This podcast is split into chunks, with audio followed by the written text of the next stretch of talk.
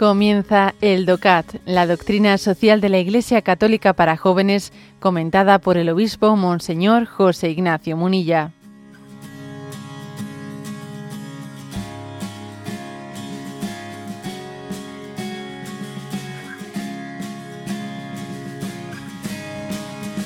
...224...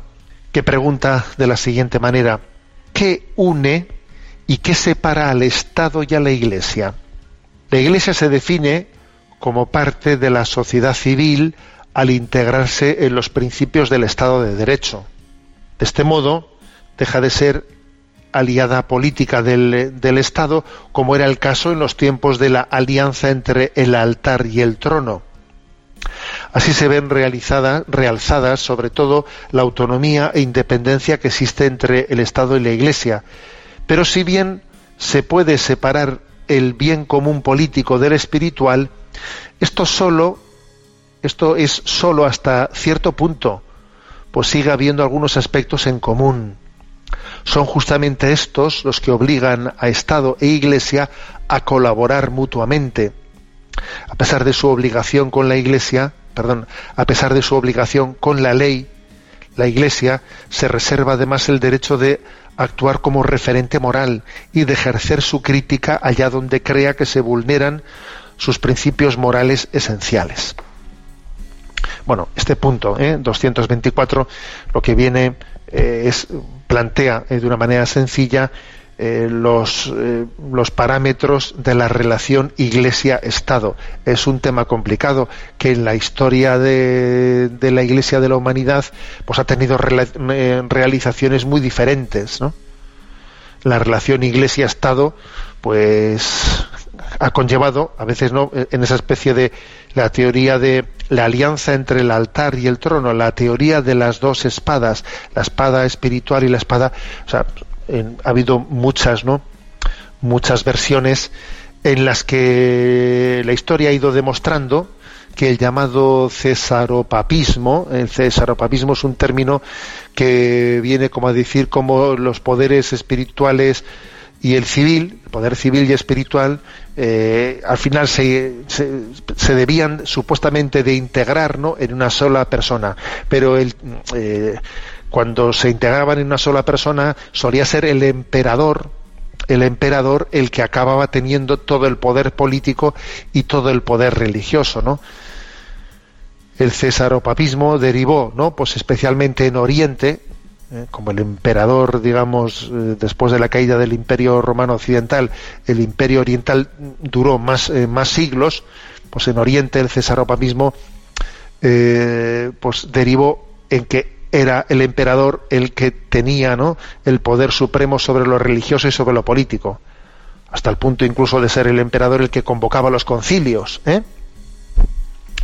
El cesaropapismo quizás en Occidente derivó de, otra manera, en la que, en la que podía ser el, Papa el que tuviese más influencia sobre, sobre el campo político. ¿no? Bueno, pero en cualquier caso, eh, la historia la historia va enseñándonos muchas cosas y desde los errores también cometidos aprendemos muchas cosas y mm, la, la sana, ¿eh? la sana eh, autonomía nos ha enseñado que esa palabra de Jesús, ¿no? Das, a Dios lo que es de, Dios y al César lo que es del César, pues se deriva en una eh, adecuada, conveniente autonomía entre, entre la Iglesia y el Estado.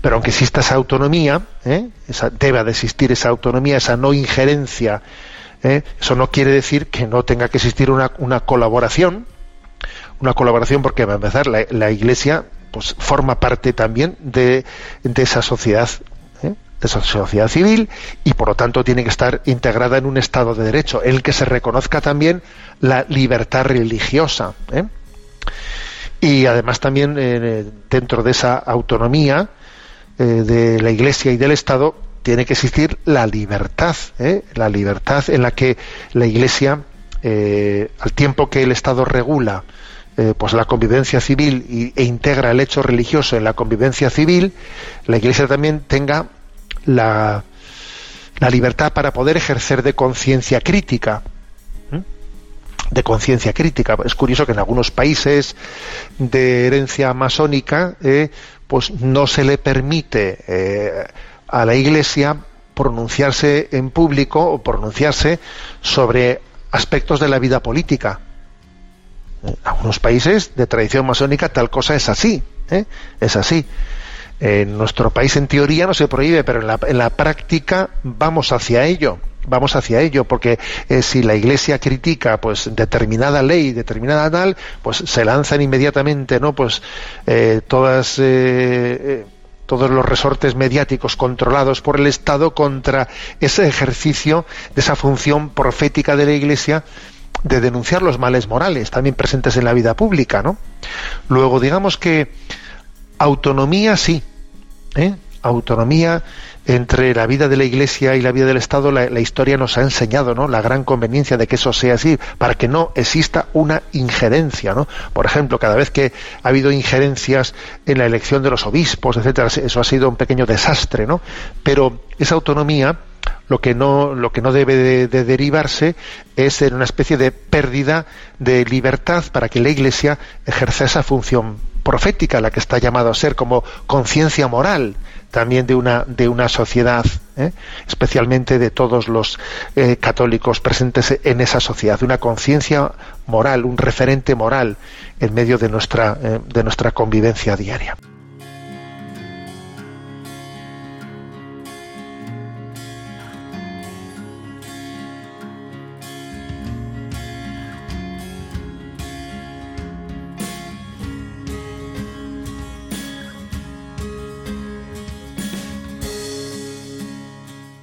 Has escuchado el DOCAT, la doctrina social de la Iglesia Católica para jóvenes, comentada por el obispo Monseñor José Ignacio Munilla.